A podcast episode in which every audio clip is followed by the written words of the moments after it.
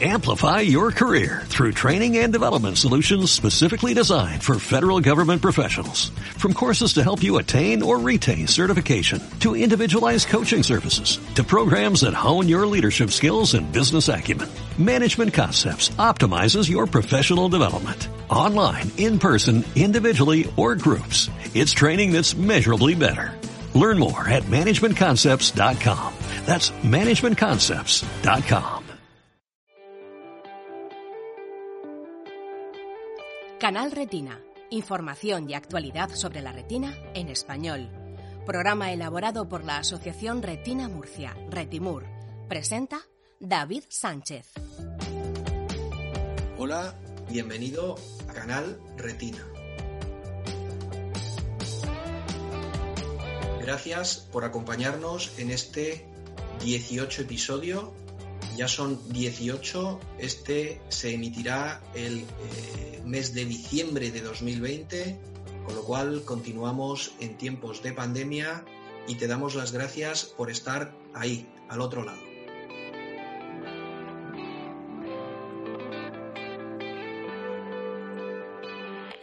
Este episodio se titula Discapacidad visual en tiempos de pandemia y vamos a hablar con Jorge Luis González Fernández, que es psicólogo, psicólogo con 30 años de experiencia, trabajando en la Organización Nacional de Ciegos Españoles. Es eh, lector, lector aficionado además a los juegos de rol. Eh, él es de origen canario, aunque lleva muchísimos años residiendo en Sevilla. Eh, tiene dos hijos y actualmente también tiene pareja. Em, Jorge es un apasionado del estudio del comportamiento eh, del ser humano y en este sentido pues los ajustes que se producen, el proceso de ajustes que se producen ante situaciones adversas pues es algo eh, muy muy importante y de lo que en este episodio sin duda hablaremos. Pero antes de comenzar, eh, dejadme que, déjame que te diga que, bueno, pues que Canal Retina y, además lo verás, eh, va a ir eh, colgando también en el, en el, canal de podcast y de YouTube eh, de nuestra asociación, de la Asociación Retina Murcia, poquito a poco fragmentos del pasado Congreso Retina Murcia que se celebró en el mes de octubre del año 2020.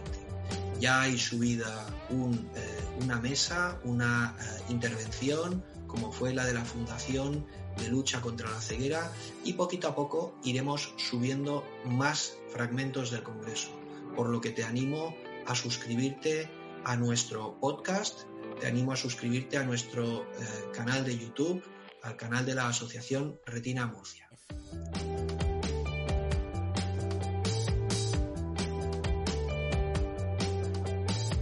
Ya sabéis, podéis escucharnos y vernos en www.canalretina.org en las plataformas de podcast Evox, Apple Podcast, Google Podcast y Spotify. Y ahora sí, y ya sin más preámbulos, comenzamos.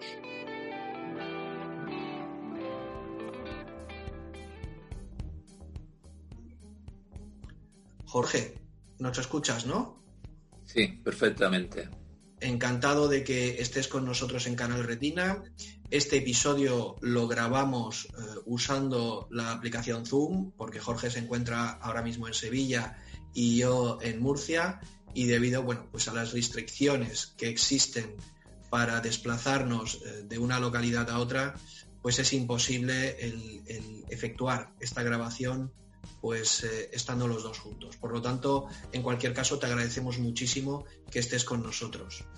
Y mm, la primera pregunta, bueno, pues eh, sin ninguna duda, es saber, eh, bueno, pues que las distrofias hereditarias de retina son enfermedades degenerativas que llevan, bueno, pues una progresiva degeneración y que pueden acabar en ceguera y preguntarte, bueno, cómo, cómo se asume, cómo se cómo asume el, afectado y, su familia el que esta situación pueda suceder.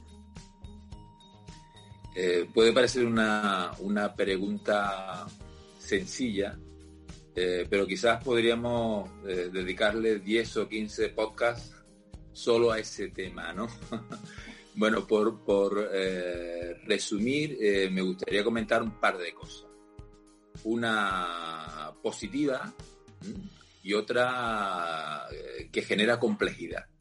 la positiva es recordarnos que la especie humana, una de las características principales es su extraordinaria capacidad para eh, lo que los psicólogos denominamos ajustarnos a condiciones de vida compleja. Somos el único animal que abunda eh, generando hasta problemas en, todo, en toda la Tierra. Nos podemos encontrar desde los desiertos eh, más áridos hasta zonas congeladas como, como de los dos polos. Y eso no es solo gracias a nuestra adaptabilidad biológica, a la capacidad que tiene el cuerpo de acondicionarse, sino oh, fundamentalmente a la extraordinaria capacidad que tiene el comportamiento humano de eh, ajustarse a condiciones de vida complejas. Entonces, esa sería como la parte positiva. Tenemos un mecanismo muy potente que nos permite eh, ajustarnos a condiciones de vida eh, complejas. La parte más complicada cuando me hablas de las retinopatías es que, como tú dices, es, una, es un tipo de eh, patologías visuales, muchas de las cuales se caracterizan por su evolución frente a otro tipo de patologías más estables, donde la persona eh, después de un determinado proceso eh, puede equilibrarse a su nueva situación, muchas de estas patologías, digamos que requieren de reajustes constantes, reajustes constantes, acerca de eh, lo que hacemos, de cómo va a ser nuestra vida, acerca de lo que pensamos que nos está sucediendo y que nos puede suceder en el futuro, y eh, acerca de, la, de, la, de, las emociones que vamos sintiendo cada vez que tenemos que afrontar eh, situaciones con, digamos, que de alguna manera tienen una carga visual o en el que se, eh, se pone en evidencia que tenemos una situación visual diferente a los que yo diría por por eh, bromear algo eh, a los constructores de nuestra civilización, que eran gente con una visión muy buena, eh, que eran gente relativamente joven y que yo diría que hasta guapos y han hecho un mundo, digamos, muy para un prototipo de persona y que bueno, en la actualidad estamos dándonos cuenta que, somos más, que somos mucha gente diferente y estamos intentando adecuarlo, ¿no? Pero eh, sigue siendo compleja la vida. Fíjate que te he hablado muy, muy genéricamente de estos dos aspectos, porque ya te digo que entrar en detalle qué hace nuestra, eh, cómo nuestro comportamiento eh, se va ajustando es algo más complicado y supongo que en la, que en la entrevista podemos tocar algunos de esos, de esos puntos. Jorge, em, muy interesante lo que nos cuentas eh, y además, bueno, pensando en que recientemente, en este mes de diciembre, hemos pasado el Día Internacional de la, Discapacidad, eh, en el que, bueno, pues son los entornos, ¿no? Los que hacen, son discapacitantes y, hacen que, que, una persona con, o que las diferentes personas con diferentes capacidades, pues, pues sean personas con discapacidad, sin ninguna duda. Eh, quería preguntarte, eh, como decía yo al principio, estamos en tiempos de, pandemia y, cómo ha afectado la pandemia eh, a, las personas con, ceguera o con discapacidad visual y qué papel jugáis los psicólogos en, todo esto para ayudar a las personas una pregunta de una potencialidad tremenda, además con la introducción que has hecho tan buena, ¿no? Eh, donde ahora nos igualamos todos un poco más. La situación y nosotros es donde está en ese, en, esa, ese espacio intermedio donde está la discapacidad. No está en nosotros ni está en la situación, sino en, eh, somos como un puzzle que no encaja bien ahora mismo. Eh, bueno, pues hay estudios sobre eh, cómo está afectando esta situación a nivel genérico a, a los seres humanos. ¿no? y no son nada concluyentes, no son nada concluyentes porque es muy difícil saber realmente qué le pasa al ser humano y es mucho más fácil preguntarle lo que le pasa. Y hay una diferencia entre lo que pasa y lo que contestamos a lo que nos pasa. ¿eh? Eh, cuando hablamos de cómo le ha afectado la discapacidad visual a, las personas con discapacidad visual, otra palabra mm, eh, poco interesante, ¿verdad? Eh, eh, bueno, pues no hay estudios sobre, sobre ello, no hay estudios. Ahora mismo estamos los psicólogos que, que nos dedicamos a esto más centrados en amortiguar efectos que en analizar con datos reales lo que le está ocurriendo a la población. Digamos que estamos desbordados ante las dificultades y podemos estar un poco sesgados porque los psicólogos, mm, desgraciadamente, eh, solemos trabajar más ante el problema cuando ocurre y perdemos la visión global de qué pasa con las personas que no tienen problemas. ¿no? Entonces, no tenemos datos reales. La práctica, la práctica eh, profesional mía, ¿eh? yo me muevo trabajando fundamentalmente con menores y jóvenes de, de, dos provincias, bueno, Sevilla y Huelva, que me hace tener una, una cierta visión de, conjunto, o al menos tener una muestra, te diría que afecta eh, de una manera muy, muy diversa. ¿eh? Eh, me estoy encontrando con pocos casos, pocos casos de efectos adversos importantes. Pocos casos. Otro, un gran número de, de personas lleva una vida relativamente estabilizada y bien, ¿eh? dentro de, o sea, se ha, se ha acomodado a la situación sin graves inconvenientes, ¿vale? Y, hay otro grupo mm, un poco más numeroso de lo que yo podía pensar, a lo mejor yo era más pesimista, a partir de, una visión más pesimista, de gente, de personas que a las que me dicen que les ha venido bien este cambio en las circunstancias de vida. Entonces, bueno, me gustaría matizar sobre todo este último aspecto, ¿no? Y algo de, las personas a las que le ha ido mal. Y es que la situación que vivimos ha supuesto cambios. Pero ¿qué cambios han supuesto? Ahí creo yo que está el kit de la cuestión. ¿Qué cambios han supuesto?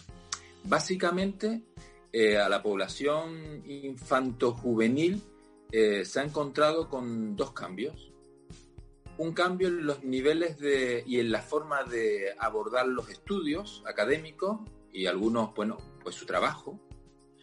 Y otros, eh, otro cambio importante es la reducción de la interacción social, al menos presencialmente, ¿vale? Bueno, pues nos encontramos con un grupo de personas que yo les llamaría poderosas, ¿eh? porque tenemos que tener en cuenta que las personas que tienen una condición visual eh, más restringida que la mayor parte de, las personas, por, no, por huir del término discapacidad. Eh, estas personas, eh, un grupo de ellos son, están entrenadas en la adversidad. Son luchadoras, son personas que cuando se levantan tienen que enfrentarse a una vida diseñada para, para vivirla y disfrutarla con visión. Y las personas que han conseguido esto con una reducción de visión, son personas luchadoras. Han hecho aprendizaje, nosotros los psicólogos hablamos de aprendizaje eh, metacognitivos, eh, que le hacen sentirse fuertes, fuertes y entender la adversidad como una situación más de la vida. Con lo cual tienen eh, una predisposición a afrontarlo positivamente y luego tienen herramientas en este caso, las herramientas eh, tiflotecnológicas han permitido a muchos de ellos eh, no solo estar en contacto con los estudios mm, y mantenerse online con las plataformas educativas y tal, sino que les ha reducido muchísimos problemas. Les ha reducido las pizarras, por lo pronto han desaparecido. ¿ah? Eh, las tareas de, papel y lápiz, en donde tengo que tener una cierta eh, velocidad lectora, una cierta capacidad visual, desaparecen y se, digitalizan. Con lo cual yo puedo acceder eh, con herramientas tiflotecnológicas eh, aumentando con Zoom eh, los documentos, escuchándolo con programas lectores, con lo cual el estrés laboral para algunas personas o el estrés educativo se reduce y se hace más cómodo, más llevadero. Eso por un lado. Y por el otro, estas personas también pueden tener unas buenas competencias sociales, que hacen que sean personas atractivas, no por su eh, capacidades físicas de poder jugar al fútbol o por poder hacer determinadas cuestiones, sino por, eh, por sí mismas, por su forma de ser y de comportarse. Con lo cual han podido rápidamente, igual que el resto de, de las personas hemos hecho, engancharse a grupos y hacer actividades más acordes a sus capacidades visuales, charlar, hablar, eh, proponer cambios, ayudar a otras personas que tienen otros problemas de visión y que saben que están más desconectadas. Entonces, este grupo que a lo mejor le podríamos poner el apellido de resiliente, son esas personas que ante la adversidad eh, casi que florecen. ¿eh? Oye, pues me los he encontrado, me los he encontrado. y luego, pues sí, me he encontrado otras personas que estaban, ya eran de por sí algo más vulnerables, porque tenían escasas relaciones sociales por sus dificultades o, había cierta influencia de, las dificultades de visión, que ante esta reducción, bueno, pues se han encontrado, se han encontrado mal, eh, han disparado una serie de, pensamientos que en vez de servirle para afrontarle, afrontar de una manera más adecuada la, la situación, pues eh, le han restado, por decirlo de alguna manera, ¿no? se han fijado más en lo negativo, en lo que no pueden hacer, más que en qué puedo hacer para estar mejor. Y estas personas sí han necesitado ayuda psicológica. No sé, David, si me extiendo, pero la segunda pregunta que me hace respecto a qué puede aportar la psicología, eh, me interesa... Y, sobre todo, Jorge, eh, al hilo, porque ahora que vas a decir esto, al hilo de la siguiente pregunta que te iba a decir, porque evidentemente, seguramente los jóvenes, los adolescentes, los niños, tienen esa mayor capacidad de que tú estás hablando ahora de adaptarse a las nuevas tecnologías y de, de incluso sacar provecho o ventaja y equipararse, ¿no? A lo mejor al resto de compañeros. Pero, por ejemplo, te iba a hablar del aislamiento, si se ha agravado, y sobre todo en el caso de personas más mayores y tecnológicamente quizá más atrasadas, si ese aislamiento se ha agravado y si ahí vuestra la necesidad de un psicólogo y del apoyo vuestro eh, pues se ha hecho más patente quizá, ¿no? Y no solo, no solo de, ayuda psicológica. ¿eh? Las personas, muchas personas mayores eh, que vivían solas o vivían con su pareja, que a lo mejor tenía también problemas, eh, la soledad las ha inundado. Y esa soledad a veces ha sido incluso afectado hasta, hasta en llevar tu vida cotidiana, porque nosotros tenemos que ir a comprar y si tengo un problema de visión ya grave, muy grave, eh, yo puedo ir a un supermercado, entrar y solicitar ayuda y decir, mira, eh, tengo un problema de visión, ¿me puede alguien acompañar para realizar la compra? ¿Eh? y había muchas personas que estaban acostumbradas a esos sistemas y de repente se, se encuentran con que, oye, para entrar hay una cola. Una cola donde visualmente nos colocamos y mantenemos unas distancias, ¿verdad? Y luego yo entro y me tengo que acercar más a las cosas. Tengo que tocar más, coger cosas y dejarlas, ¿verdad? Y tengo que pedir a lo mejor ayuda. Aquí esto está caducado, no está caducado. ¿eh? Y la gente se tiene que acercar a mí. ¿eh? O puedo solicitar ayuda pues para cruzar. Y a lo mejor si no tengo nada de visión, eh, puedo requerir agarrarme a alguien para que me ayude a, realizar un cruce. Todo eso, aparte del miedo, ha, funcionado como una bomba para determinadas personas. Y se ha quedado como anclada en, lo que es una, una soledad enclaustrada. ¿eh? Por eso, la primera ayuda que, que ha desarrollado la ONCE eh, fue mm, mm, hacer un listado con estas personas que eran muy, muy, muy vulnerables. Ellas estaban en una situación de cierto aislamiento, pequeño aislamiento, para ofrecerle ayuda mm, en dos, de dos tipos o de tres tipos. Por un lado, ayuda física, de necesitas a alguien que, que te lea, que, tenga, eh, que te acompañe a el médico ahora, eh, que te, ayude a hacer la compra, una ayuda física de acompañamiento. Otra, mm, digamos, de, una ayuda psicológica eh, somera. Estoy aquí para escucharte. estás solo. Estoy aquí para escucharte. ¿eh? Puedes hablar conmigo, te llamo de vez en cuando. Y luego hay una, una ayuda más especializada cuando nuestros pensamientos juegan contra nosotros porque tenemos una arma dentro de nuestro cráneo que es una que puede ser o, un arma maravillosa que nos hace conquistar mundos, ¿eh? o se puede convertir en un arma de destrucción masiva, ¿no? Y cuando la usamos contra nosotros mismos y nos dice, tú no puedes, no merece la pena, no hagas nada, se acabó, eh, pues te destroza, te destroza, ¿verdad? Entonces, eh, la ayuda eh, más especializada psicológica, digamos que primero, y eso serviría para toda la población, primero decirle, está bien que la gente se sienta mal en esta situación, ¿vale? Hemos vivido una situación compleja, anómala, y ante esa situación anómala, la reacción emocional de malestar es lo más normalizado que podemos hacer. Si hay alguien que en esta situación está muy bien, que lo envíen al psicólogo, ¿vale? Esos van a ser los duros. y eh, para el resto de la población eh, sería, los que tienen más dificultades, sería, eh, te puedo ayudar a parar esas emociones un poco y a utilizar tus pensamientos para seguir haciendo en la medida de lo posible tu proyecto de vida aún en esta circunstancia, porque tus pensamientos son una herramienta poderosa, las podemos mover y usar.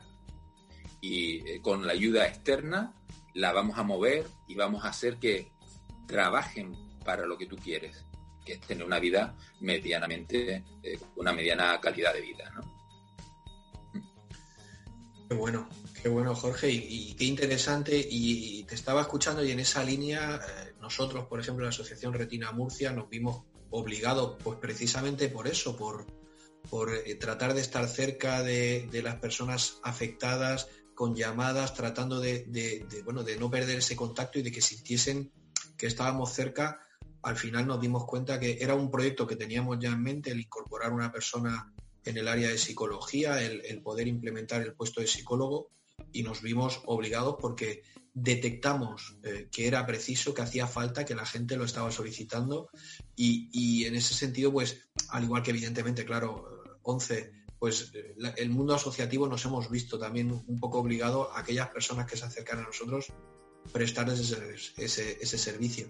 Y sobre todo al hilo de, al hilo de, bueno, lo comentabas tú un poco, al hilo de esta nueva normalidad, de esta nueva situación en la que no nos podemos tocar, eh, lo importante que es el tacto para nosotros, para las personas que no tenemos visión, eh, de, qué es de lo que se quejan más las personas? De, tener que estar usando constantemente ese gel, de las distancias que hay que guardar, de, de no recibir a lo mejor el apoyo de una tercera persona para, para ayudarle de qué es de lo que se quejan más, de esta, entre comillas, entre comillas llamada nueva, nueva normalidad.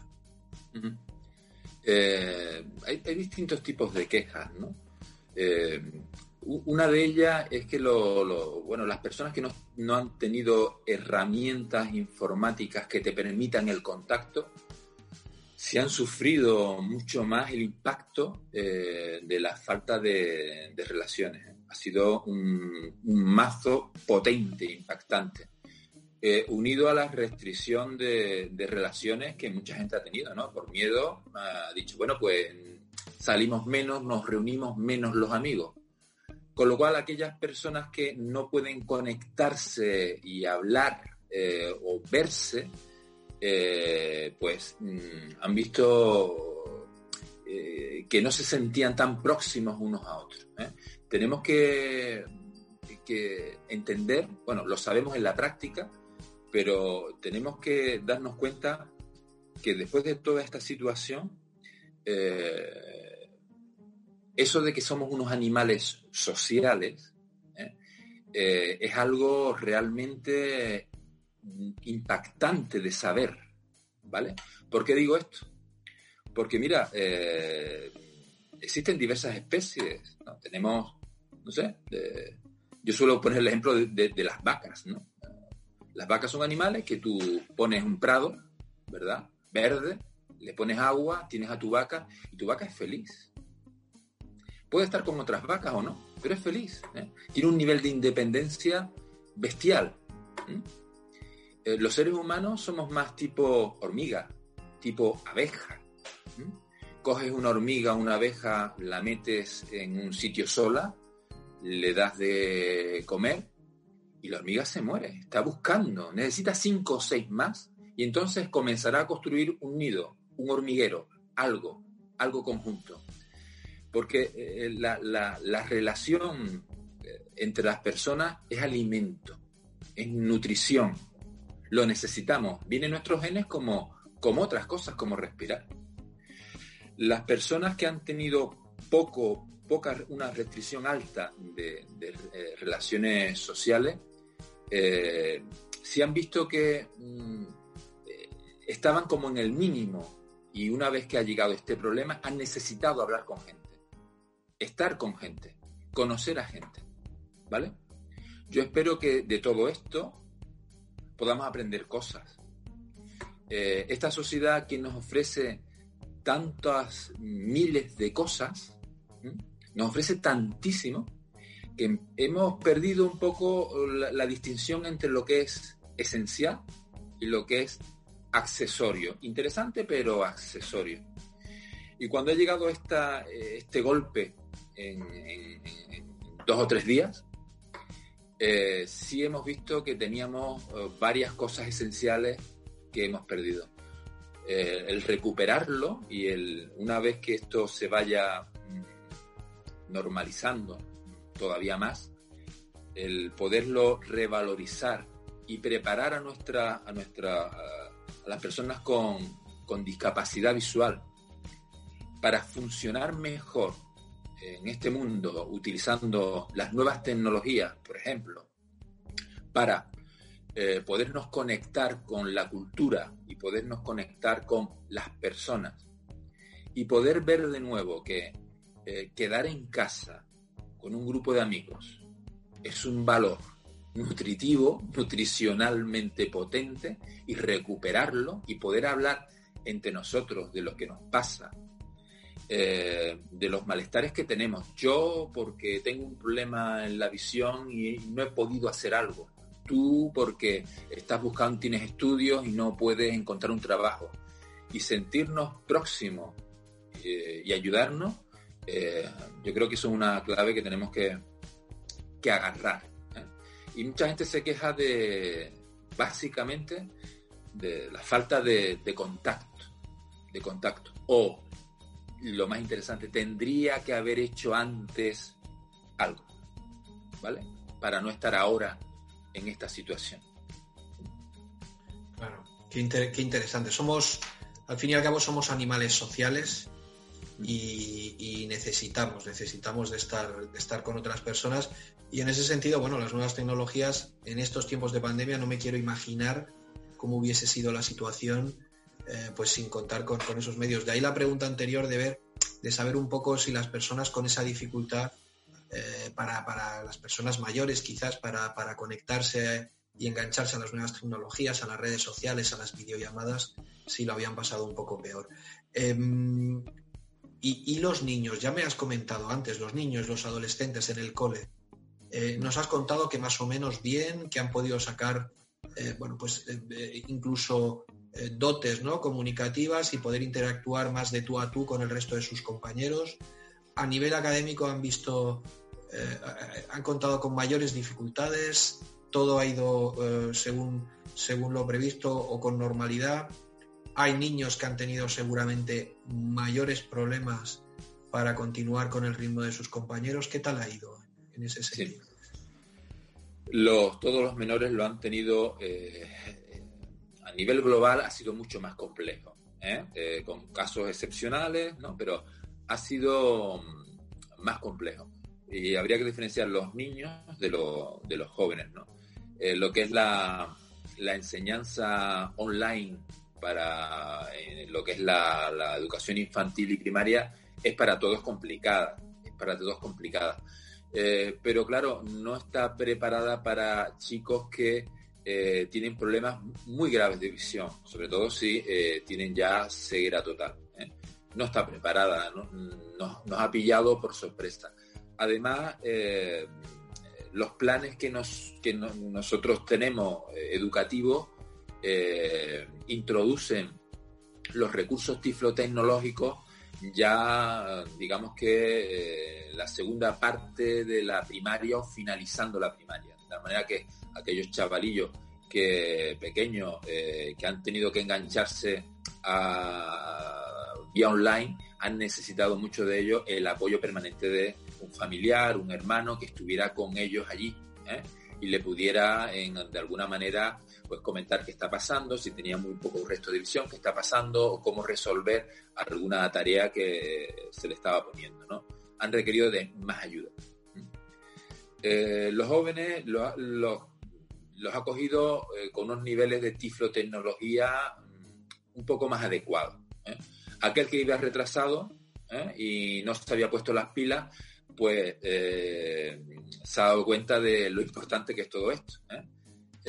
Normalmente la mayor parte de los jóvenes, si no han podido engancharse con un ordenador porque no tenían a lo mejor un manejo muy funcional del teclado, de los programas, eh, lo ha hecho a través de móvil, que ahí sí, digamos que casi están igualados con y sin discapacidad visual en el uso de, los móviles. Y quizás los jóvenes mm, donde han tenido más problemas ha sido en el contacto con, otros jóvenes, eh, en el tema más del ocio y, del tiempo libre cuando fue el confinamiento total, donde eh, un porcentaje significativo de ellos eh, no estaban ni siquiera en los grupos WhatsApp, en las redes sociales con otros, con otros chavales y se han encontrado más solos, ¿eh? más solos que los demás. Entonces, bueno, eh, aquí el interés es aprovechar esta situación para que tomen conciencia de la importancia que tienen hoy en día las redes como un instrumento potente y que deben ya de hacerlo y estar en contacto y utilizarlo eh, como lo hacen el resto de, los chavales. Ahí ha sido un poco donde más, mm, más fuerte ha dado. Y por otro lado ha habido algo de, padres eh, donde al, digamos que a la preocupación o miedo de, dejar que sus hijos más mayorcitos salgan solos a la, calle eh, porque tenían un problema de visión, a eso se le añade el miedo al contagio que hemos tenido, que hemos tenido todos, ¿no? Entonces, digamos que en, algunos padres, no, no digo que lo hayan utilizado como excusa, pero bueno, digamos que el miedo le ha llegado ya a un punto que ha dicho, mira, mejor te quedas aquí, aunque ya podamos salir ¿eh? Eh, por las tardes durante cierto tiempo, mejor te quedas aquí, eh, que no te vayas con otros chavales, que tú necesitas estar más en contacto, eh, y no controlas tanto, digamos, el, espacio. Eh, y ha habido una cierta contención de esos chavales para que salieran, salieran menos, lo cual les provoca a ellos eh, pues cierto malestar, lógicamente. Y bueno, es esa, esa, esa, protección ¿no? que muchas veces los padres quieren ejercer ante, ante sus hijos y que se vea agravado pues todavía más si cabe pues, con, la, con la situación actual. Jorge, este 2020 que para todos pasará a la posteridad por ser el año de, la COVID-19 y un año realmente para olvidar con muchísimas y multitud de complicaciones. ¿se puede sacar algo positivo? ¿Podemos las personas con discapacidad visual eh, provocada por el origen que sea, sacar algo positivo de este año en clave de decir, bueno, pues me ha reforzado como persona em, o, eh, bueno, me he dado cuenta de que soy capaz de, hacer tal o tal otra cosa. Podemos sacar algo positivo porque desde luego el año es, complejo y, ciertamente para olvidar. Bueno, la pregunta me la has hecho tú, David, ¿eh? una pregunta muy concreta. Me has dicho, me has dicho podemos. No me has dicho eh, si vamos a sacar, ¿no?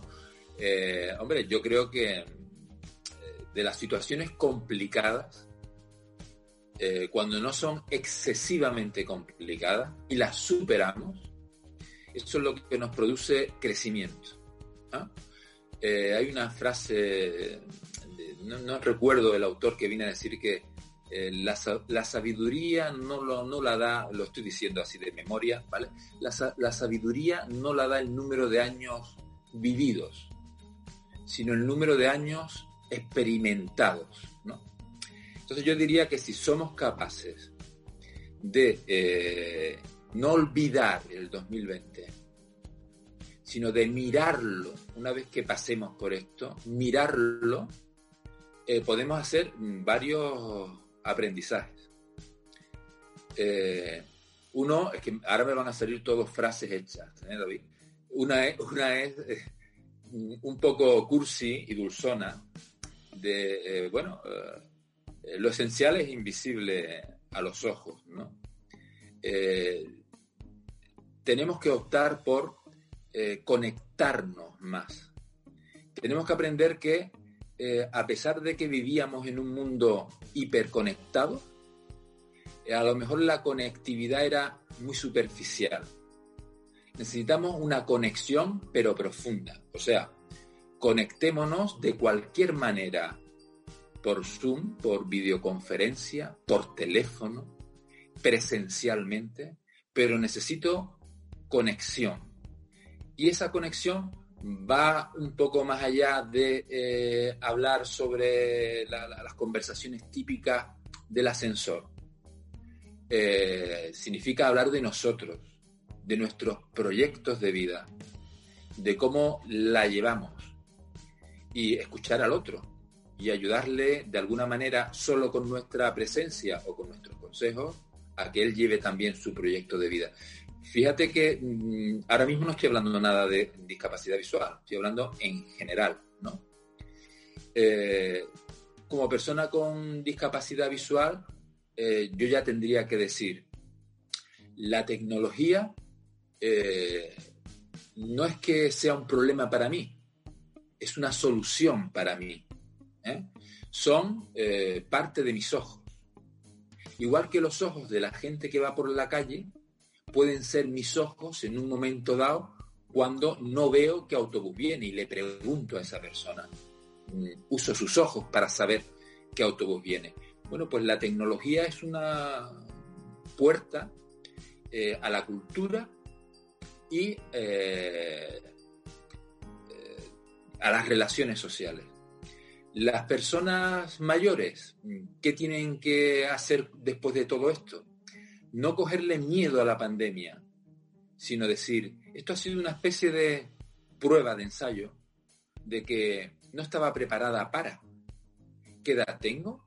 Bueno, pues tenemos la edad justa para aprender algo más que me permita engancharme con otras personas, que puede ser eh, yendo a, jugar al dominó con mi gente del barrio, yendo a unas actividades que promueve el centro cívico, invitando gente a mi casa para tomar un café o mm, conectándome vía internet.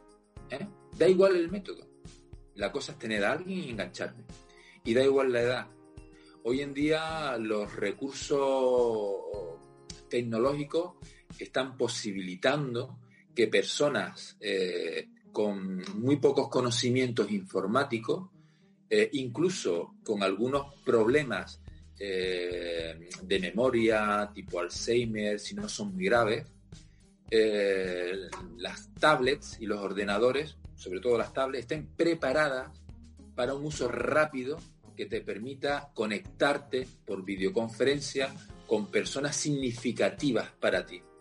No es todo el ordenador masacote que requiere de, eh, de paciencia y conocimiento, sino que hay también ya eh, respuestas. Y esas respuestas también pueden ser accesibles a las personas con discapacidad. Hay que usarla. El test lo estamos pasando y tenemos que valorar si hemos aprobado, si necesitamos mejorar y, la próxima, mm, ya sin más pandemia, aunque no llegue, vamos a mejorar y vamos a funcionar mejor.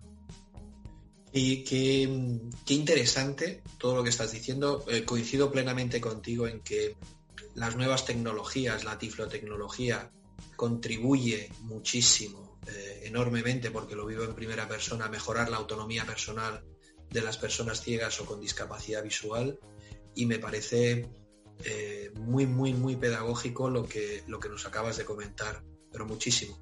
Em, estamos terminando, pero quería preguntarte también, eh, cuando volvamos, cuando, cuando todo esto termine, a, los que tenemos discapacidad visual, a los que tenemos ceguera, nos va a costar más adaptarnos otra vez eh, a la vida que llevábamos anteriormente o por el contrario va a ser igual que al resto, no lo sé. ¿Tú qué crees? Yo diría que menos. Yo apostaría por menos. ¿eh? Por menos. Porque eh, quizás el impacto en las personas con discapacidad visual de toda esta situación haya sido un poco mayor. Haya sido un poco mayor. Y, por tanto, eh, mm, acostumbrarnos a lo malo siempre cuesta más, pero volver a lo bueno siempre cuesta eh, muchísimo menos. Entonces, eh, digamos que la vuelta para las personas con discapacidad visual va a ser algo más ansiada que para el resto. Va a poder retomar, va a poder tocar, va a poder, y entonces nos vamos a ajustar. yo creo que en general toda la población nos vamos a gustar demasiado bien, demasiado rápido, o sea, no vamos a hacer muchos muchos aprendizajes. Y las personas con discapacidad, mm, si, hay alguna diferencia, es a mejor, lo va a hacer más rápido y con más ilusión. Jorge, te iba a preguntar, la última pregunta era que, qué mm, podíamos eh, hacer para que este 2021 que va a comenzar, que está a punto de comenzar, pues encararlo de una forma positiva. Eh, pero creo que finalmente no te voy a hacer esa pregunta porque, o sea, es que debemos eh, encararlo con positivismo para, para, bueno, pues para tratar de salir lo mejor posible de, toda esta situación. Además, bueno, pues eh, está en el horizonte la, llegada de, nuevas, de nuevas o, de mm, vacunas que van a posibilitar el, bueno, pues el terminar con todo esto. Esperemos que, habitualmente en la última pregunta del podcast les pregunto siempre a nuestros invitados por la investigación, que cómo ven la investigación. Yo espero, deseo que, que después de este, todo este año 2020 la gente se dé cuenta de lo importante que es la investigación, de lo que necesitamos invertir en investigación, tener a unos científicos que puedan trabajar en buenas condiciones, pues para cosas como esta. Y creo que encararlo de forma positiva no es una pregunta, es una obligación y por lo tanto no te la, no te la voy a preguntar. Lo que sí te voy es a agradecer muchísimo que hayas estado con nosotros y bueno, mm, que pases unas felices fiestas que se aproximan. Eh, sin juntarte con mucha gente porque lo tenemos hay, restricciones y lo tenemos prohibido, pero por lo menos disfrutando de la entrada del, nuevo año, Jorge. Muy bien, pues gracias a vosotros, a Retina Murcia en, particular y sobre todo, bueno, a todos los oyentes. ¿eh? Eh, solo les doy un, mensaje y es que eh, ya estamos como no sé no sé qué en la televisión lo estaba escuchando hoy no estamos ya en la bisagra para pasar a la segunda parte. Nos hemos ajustado a esta situación como sociedad, eh, creo que bastante bien. Eh, y ahora lo que nos queda es ayudar a que otras personas eh, lo estén también superando de manera adecuada. Hay que ser prudentes, hay que tener un buen espíritu eh, animoso ante todo esto y felices fiestas. Pues Jorge, como te he dicho, muchísimas gracias a Jorge González, psicólogo. Ha sido un auténtico placer, hemos aprendido un montón y no descarto mm, volver a contactar contigo para que nos acompañes en otra ocasión, en, algún otro episodio, charlando de alguna otra cosa, eh, pero tan y tan interesante como las que hoy has compartido con nosotros. Muchísimas gracias, Jorge. Gracias a vosotros.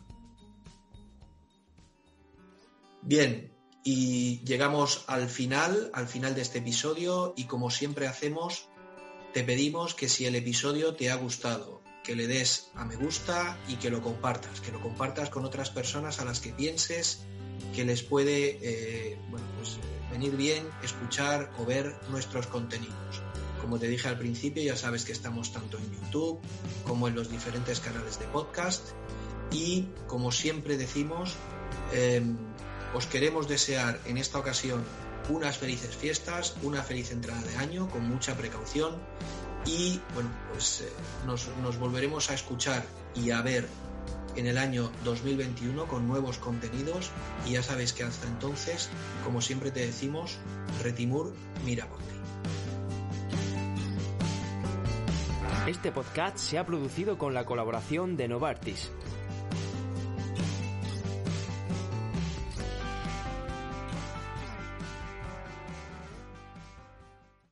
Amplify your career through training and development solutions specifically designed for federal government professionals. From courses to help you attain or retain certification, to individualized coaching services, to programs that hone your leadership skills and business acumen, Management Concepts optimizes your professional development. Online, in person, individually, or groups. It's training that's measurably better.